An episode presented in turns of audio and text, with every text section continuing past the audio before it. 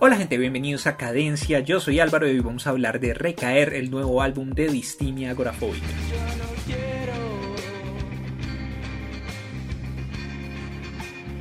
Distimia es una banda de rock alternativo bogotana compuesta por cuatro integrantes que son Cristian Garzón en la voz, la guitarra rítmica y la composición de las letras. Tenemos a Mateo Morales en los coros, la guitarra melódica y la producción y la mezcla del disco. Tenemos a Heiber Fernández en la percusión y encargado también de el arte en términos generales del álbum. Y a Carlos Bonilla en el bajo y además él fue el editor del el video de El Mar que encuentran en el canal de YouTube de la banda. Llevan produciendo música un par de años. En 2018 sacaron su primer EP Afugias, compuesto por cinco canciones caracterizadas por un sonido muy melancólico, explorando temáticas como el desamor, la tusa, pero también otras como ciertas ansiedades sociales que podían generarse y que creo que a partir de esas dos canciones específicamente que son Cayendo y Agorafobia empieza a desarrollarse mucho más concretamente lo que es el concepto que caracteriza caracteriza ahorita recaer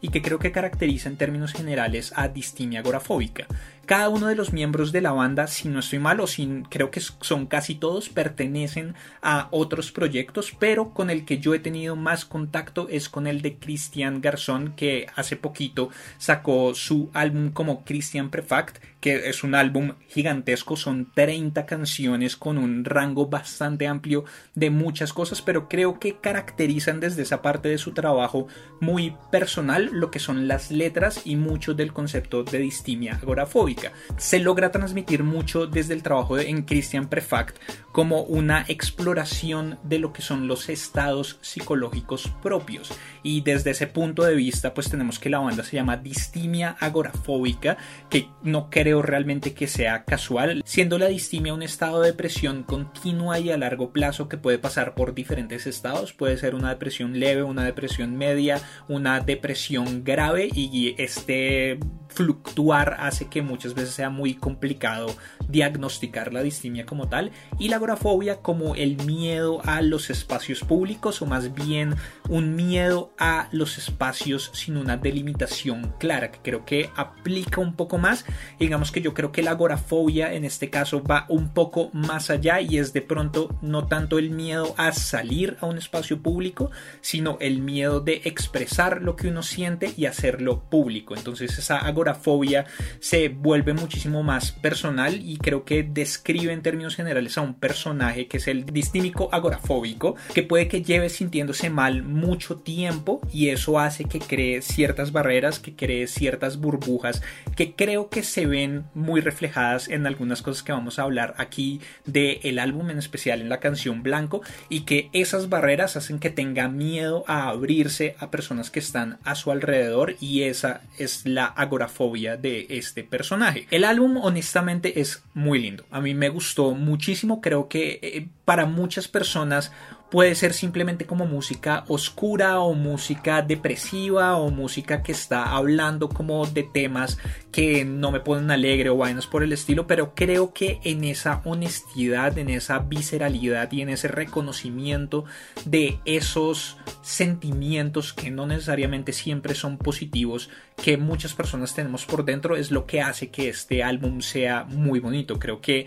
hay una melancolía siempre muy presente, también hay una evolución desde la parte del sonido. Y creo que aquí a diferencia de Nafugias, sí se puede rastrear una temática que abarca todo lo que es el disco. Y las 10 canciones me gustan muchísimo. El título del álbum Recaer me parece que es supremamente adecuado para la emoción que transmite el álbum y para lo que describe en términos generales hablando como de esta fluctuación que existe no solamente en las personas con distimia, sino creo que en la vida de todos, en donde tenemos momentos en donde somos muy felices, en donde todo está bien y hay otros en donde todo se acumula y el mundo se le cae encima a uno. Y muchas veces es difícil salir de esos estados y tenemos que encontrar las maneras de hacerlo, entonces creo que recaer no es un álbum que comienza en un punto alto, sino que comienza cerca del fondo Creo que hay hacia la mitad del álbum hay un toque de fondo importante, pero hay un rebote. Y el álbum creo que termina en un aire un poco más optimista. Creo que al igual que el EP que discutíamos la semana pasada, que era Florero de Siempre Perdida, Recaer también es una invitación a abordar temáticas de salud mental de una manera diferente y a quitarnos un montón de preconcepciones que tenemos al respecto cuando decidimos hablar de este tipo de cosas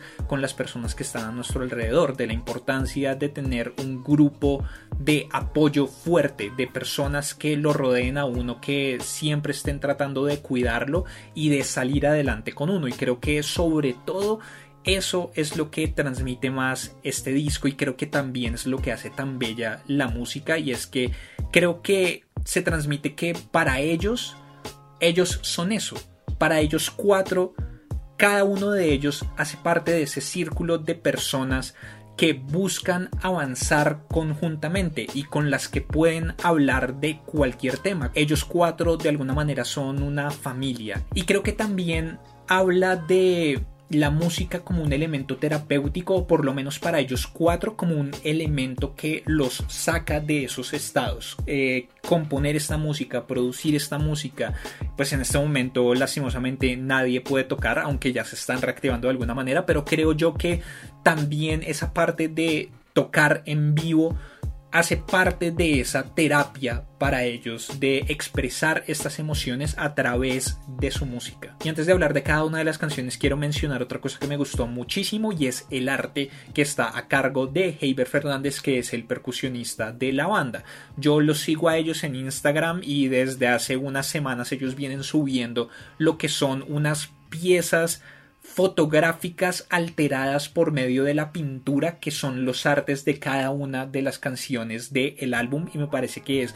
fascinante, es súper interesante. Eh, me sirvieron muchísimo de referencia como para hacer las animaciones de las cortinillas de este video. Lo disfruté muchísimo y disfruté mucho de hacer también esa reinterpretación de alguna manera con las animaciones, escuchando la música de ellos. Me habría encantado tener más tiempo y poder hacer una cortinilla basada en cada una de las pinturas, pero pues no tuve tiempo, entonces hice una en general, pero de verdad vayan y revisen cada una de estas piezas en donde creo que también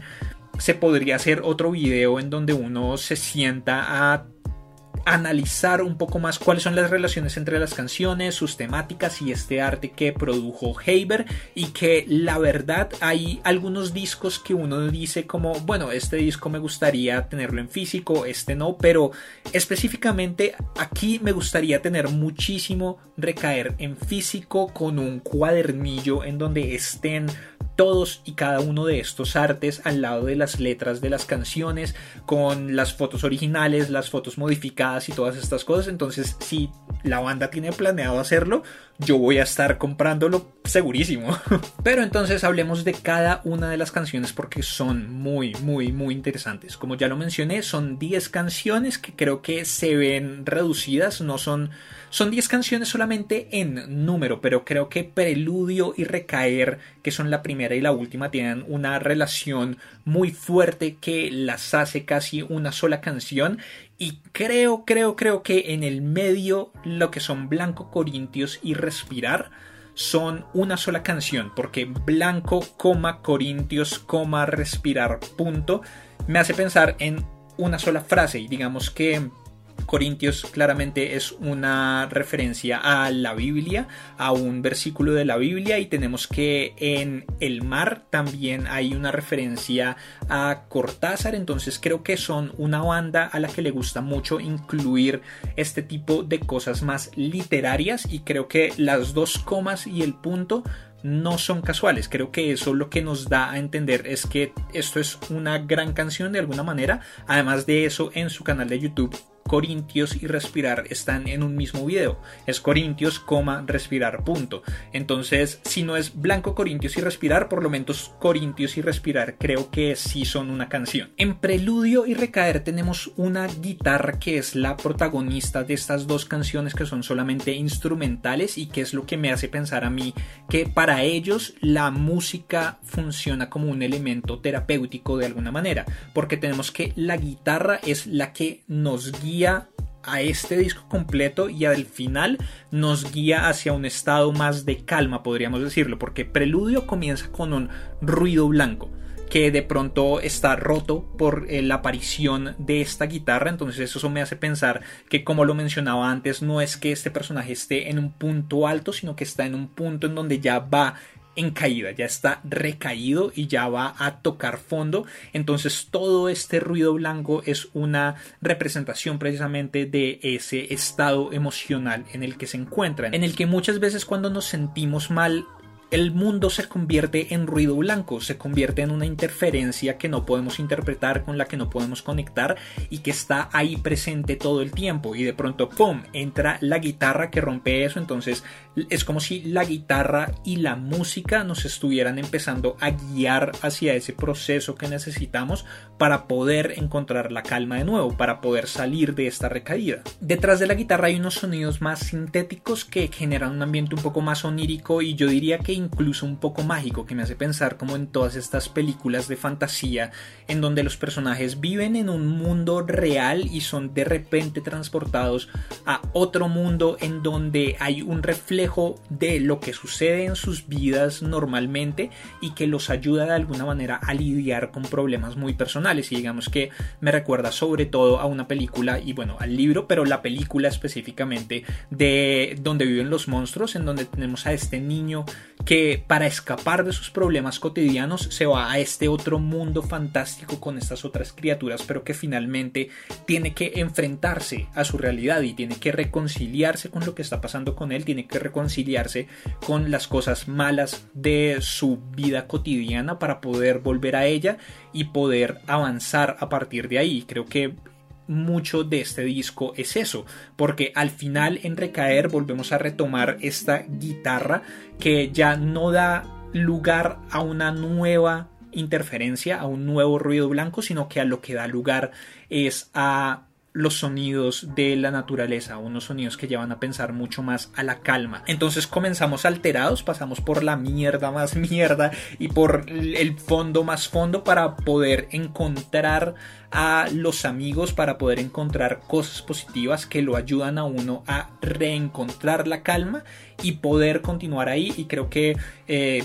volvemos a esto de la distimia en donde es un estado a largo plazo y es un estado en donde generalmente hay muchas recaídas y lo que se busca es que esas recaídas sean cada vez más cortas, que eso que sucede al final, esa calma al final de recaer sea cada vez más larga y esa interferencia que hay al comienzo de preludio sea cada vez más corta. La segunda canción que es Desespero ya la habíamos escuchado, pero habíamos escuchado una versión diferente. Digamos que eso me hace pensar que de pronto no era una canción que ellos pensaran como tal en incluir en el álbum específicamente, pero que después le encontraron un lugar dentro de esta nueva narrativa que estaban proponiendo y la incluyeron haciéndole una modificación. Y es muy interesante porque las dos versiones me gustan mucho, pero entonces la versión primera que salió en 2019 se siente más como una versión que podríamos escuchar en un en vivo, como en un MTV Unplugged. Eh, pero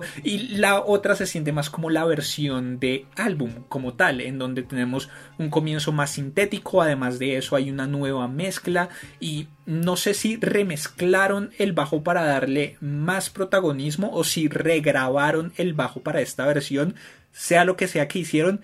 es una chimba. Sea lo que sea que hicieron, me dejó enamorado. Yo soy un bajista retirado. Yo durante un par de años en el colegio cuando terminé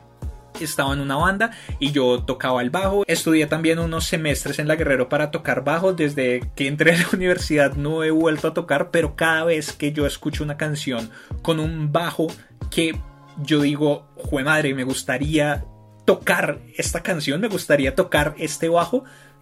es algo que yo disfruto mucho y creo que Desespero y El Mar son dos canciones específicamente en donde el bajo es increíble. Pero ese cambio hace que la canción se sienta muy diferente. Creo que esta versión de álbum encaja muchísimo mejor dentro de lo que es recaer y me parece que fue la decisión adecuada remezclarla porque creo que de pronto la otra versión un poco más acústica no habría encajado tanto. Y creo que hay otra cosa que es muy mágica y es que desespero toma un nuevo sentido bajo las circunstancias en las que estamos viviendo todos en este mundo separado, en este mundo de cuarentena con el coronavirus, con todas estas vainas, en donde desespero habla de esa ansiedad por separación de alguna manera, de esa falta de contacto con otras personas que nos hacen bien y digamos que creo que no aplica necesariamente a una relación amorosa o no solamente a una relación amorosa, sino que creo que para muchos ha sido algo que aplica también con amigos o con personas que nunca pensaron que podría aplicarse este desespero por no estar en contacto con otras personas. Pasamos a Desintegración, que creo que es la canción que más está acorde al nombre de la banda, sobre todo la parte de la distimia, de nuevo como algo continuo a largo plazo,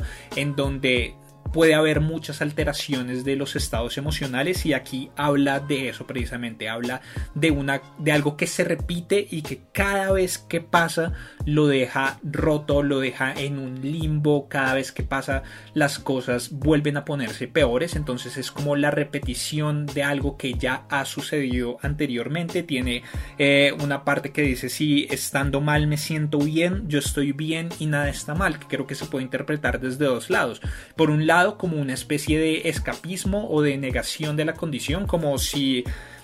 aún estando mal estoy bien, pues nada está mal. Entonces es como tratar de no entrar más en esos estados, como nada está mal, nada está mal, estoy bien. Pero al mismo tiempo creo que funciona como un reconocimiento y un esfuerzo de reconciliación con esas, es, con esos sentimientos propios, ¿no? Como si estando mal me siento bien, estoy bien y nada está mal y es como sí, estoy roto, sí, hay muchos momentos en los que me siento mal, pero eso no significa que no me puedo sentir bien, eso no significa que no puedo estar bien y que no puedo funcionar. Y volviendo también un poco a Florero de siempre perdida es un reconocimiento de que de alguna u otra manera todos estamos rotos y que esas rupturas, esas grietas son parte de quienes somos y que tenemos que reconocerlas para poder sentirnos bien. No tenemos que tratar de ocultarlas ni de olvidarlas, sino de hacerlas nuestras, hacerlas propias y continuar. Y comienza entonces la que para mí es la unidad más larga de la canción, que es Blanco, Corintios y Respirar. las tres como una gran historia, creería yo, en donde Blanco habla de el aislamiento, creería yo, o de esas barreras que nos imponemos a veces o que ponemos entre nosotros y las otras personas. Entonces, blanco yo sobre todo lo asocio, no sé si a ustedes les ha pasado, con esa sensación que uno tiene cuando se queda mirando algo por mucho tiempo. Digamos, cuando uno está acostado en la noche y no puede dormir y se queda viendo el techo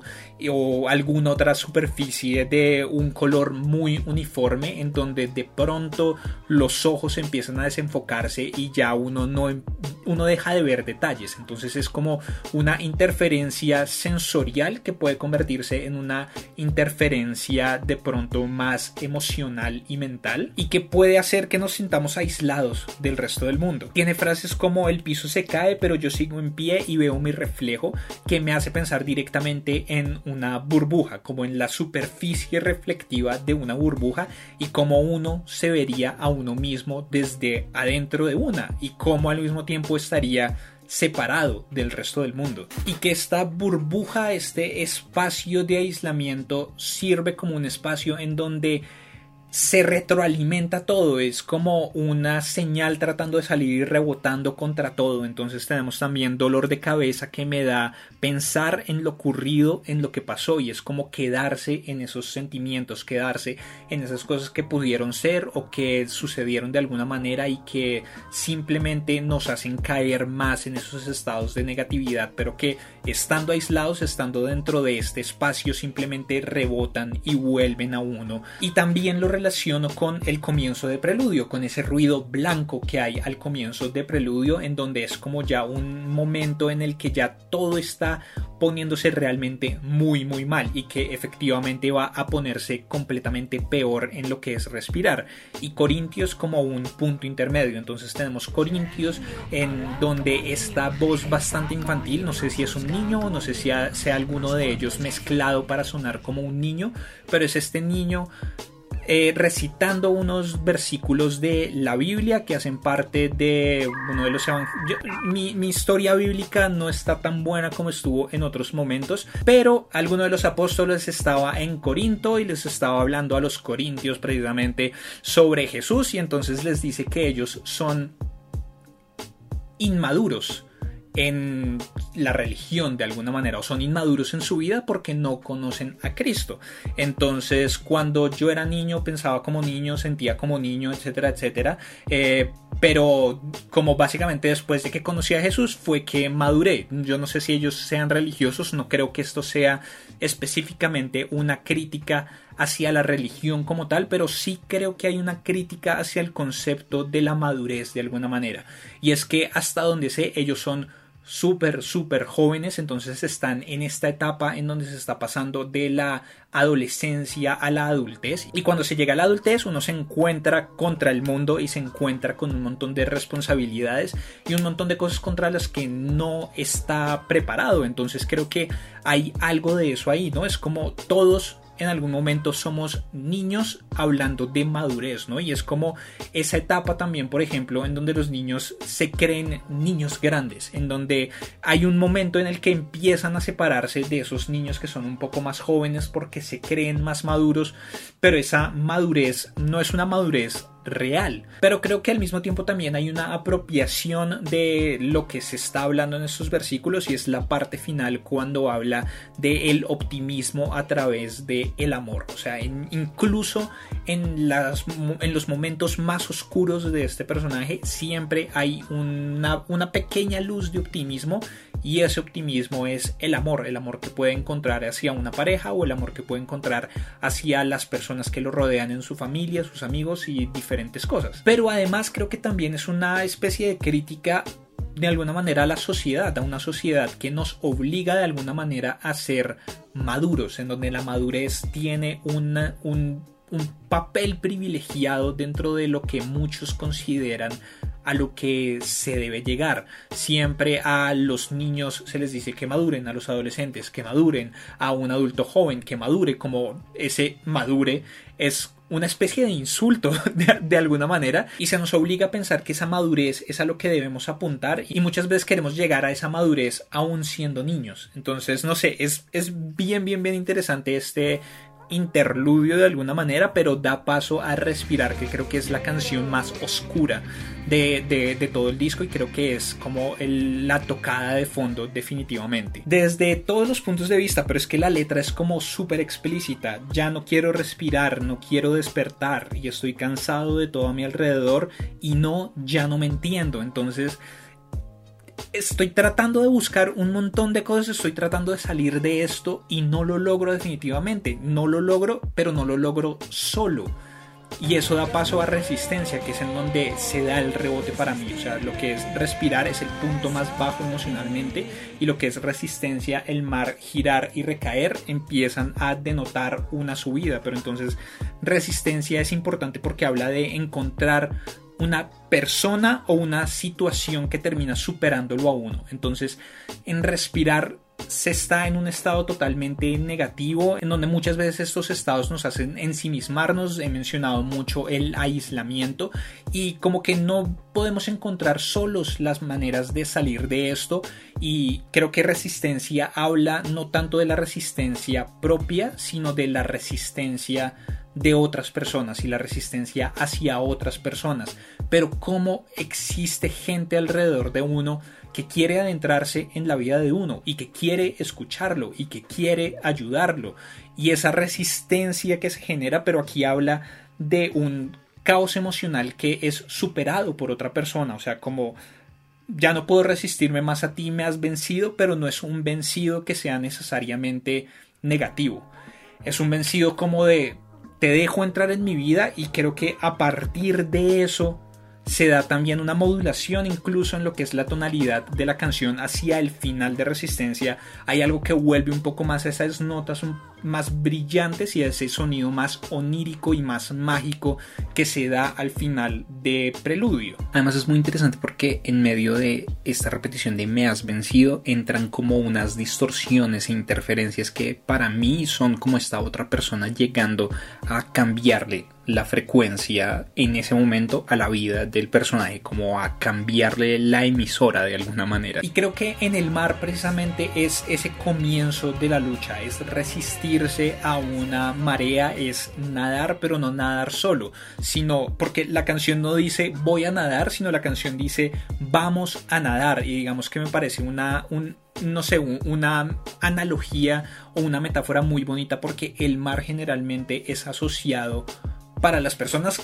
como, nosotros del interior, no sé exactamente para las personas de la costa, aunque supongo que también tiene unas connotaciones positivas. El mar está asociado con el paseo, ¿no? Con esos eh, momentos en donde uno tiene la oportunidad de reunirse con familia o de reunirse con amigos por fuera de la cotidianidad, vivir otras cosas, relajarse un tiempo. Entonces creo que el mar habla precisamente de esa importancia de una comunidad o de una comunidad propia de esos amigos, de esa familia que lo ayuden a uno a nadar, que uno no está nadando solo y que si uno trata de nadar solo contra la corriente probablemente no lo va a lograr. Entonces la unión hace la fuerza. Y girar es ya estar preparado para salir de toda esta vaina. O sea, es como todavía no estoy seguro de qué es lo que va a pasar. No sé cómo más sentirme bien. Comprendo que estoy perdido una vez más. Pero esta vez lo voy a lograr. Y lo voy a lograr y lo voy a lograr y lo voy a lograr. Y con estas personas que he encontrado, con esto a pesar de que el mundo no tiene sentido en este momento, trataré de encontrar un camino y trataré de volver a algo más positivo. Y entra la guitarra de recaer, entran los sonidos de la naturaleza, entra estas notas de nuevo más brillantes, más mágicas que hacen pensar más en una tranquilidad o en la búsqueda por lo menos de una tranquilidad. Entonces, repito un poco, comenzamos preludio en un estado alterado en donde entra la música y la música de ahí en adelante sirve como guía para explorar los sentimientos propios, para encontrar alguna manera de reconciliarse con los sentimientos propios y encontrar maneras de salir de esos estados completamente negativos a partir de el amor, a partir del amor de nuestros amigos, de nuestra familia, de la comunidad que generemos alrededor de todos nosotros y la música lo guía a uno hacia la calma. La música termina con esta guitarra que lo empuja a uno hacia la naturaleza, hacia estos sonidos mucho más pacíficos de alguna manera. Entonces es, es, un, es un disco muy lindo. Es un disco que de verdad me sorprendió un montón y que se siente muy genuino. Es música que es muy sentida, o sea, se, se nota que ellos mientras le estaban haciendo pusieron todas sus emociones negativas, positivas, todos sus miedos también, todo su optimismo y todo su amor al hacer estas 10 canciones. Entonces me parece increíble y me encantaría poder verlos en vivo. Durante estos meses de cuarentena yo estaba haciendo una lista como de esas bandas o esos artistas que definitivamente apenas hagan un concierto en vivo me encantaría poder ir a verlos y Distimia Agorafóbica queda en el top de la lista. De verdad me gustaría ver todas y cada una de estas canciones interpretadas en un escenario, ver cómo qué más pueden transmitir ellos en vivo, porque creo que esa va a ser otra experiencia completamente diferente. O sea, creo que si el álbum lo hace sentir a uno un millón de cosas, verlos a ellos interpretando esta música y dar todo de sí en el escenario, creo que eso podría potencializar como a la mil potencia la experiencia de recaer. Y hay otra parte de cadencia que estoy preparando que son las entrevistas. Tengo algunas limitaciones técnicas que estoy tratando de superar en este momento, pero ya estoy hablando con Duplat. Obviamente me encantaría entrevistar a Ivana de Siempre Perdida y claramente a los muchachos de Distimia Agorafóbica, conocer un poco más quiénes son ellos, quiénes están detrás de esta música, cuáles fueron los procesos detrás de de recaer en cuanto a producción, a composición, a la parte del arte también, como saber todo sobre este álbum porque de verdad me gustó mucho, pero mientras logro tener como la infraestructura para poder entrevistar a cuatro personas porque me gustaría honestamente que la entrevista fuera presencial. Creo que todos estamos recontramamados de las reuniones por Zoom. Entonces no sé exactamente cuándo van a empezar estas entrevistas, pero llegarán en algún momento. Entonces eh, estén súper pendientes de esto. Pero mientras eso sucede, no sé si Distimia Agorafóbica esté viendo este video, pero si lo están viendo, estoy a su completa disposición. Si les gustaron las cortinillas, se las puedo enviar. Si necesitan animaciones para algún video o algo por el estilo